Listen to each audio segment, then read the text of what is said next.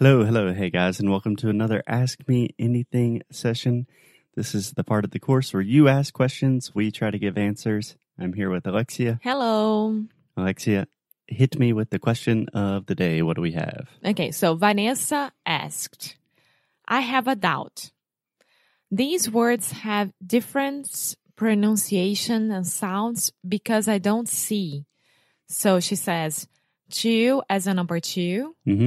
Two as to you, Mm-hmm. and two as me too. Right. I already correct her, Corrected her. corrected her because you don't say I have a doubt, you always say I have a question.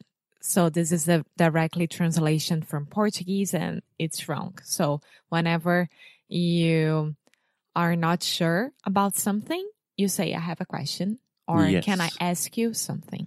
Yes, great question, Vanessa. Actually, just yesterday, I was preparing a podcast episode to talk about how Brazilians tend to overuse the word doubt in many situations.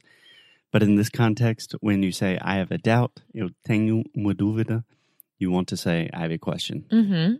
So good job, Alexia. Thank you. and secondly, we are talking about the words to, to, and to. Mhm. So, for example, I have two dogs. I am going to the supermarket, and oh, you like ice cream too? Yeah. Right. So, one is spelled T W O, the other just T O, and the other we write T O O. Double O. Yeah. Right.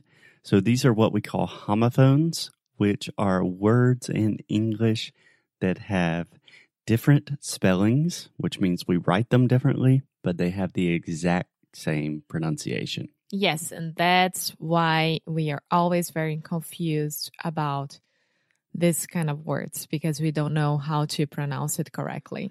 Yeah, yeah. So, for example, we had another student ask recently what is the difference in the pronunciation of mar y ve, Mm-hmm. See, see. c, c. Another example could be bear and bear. You have a big bear, an animal, a black bear, and you also have B A R E, which is aguantar. So, bear with us. Yeah.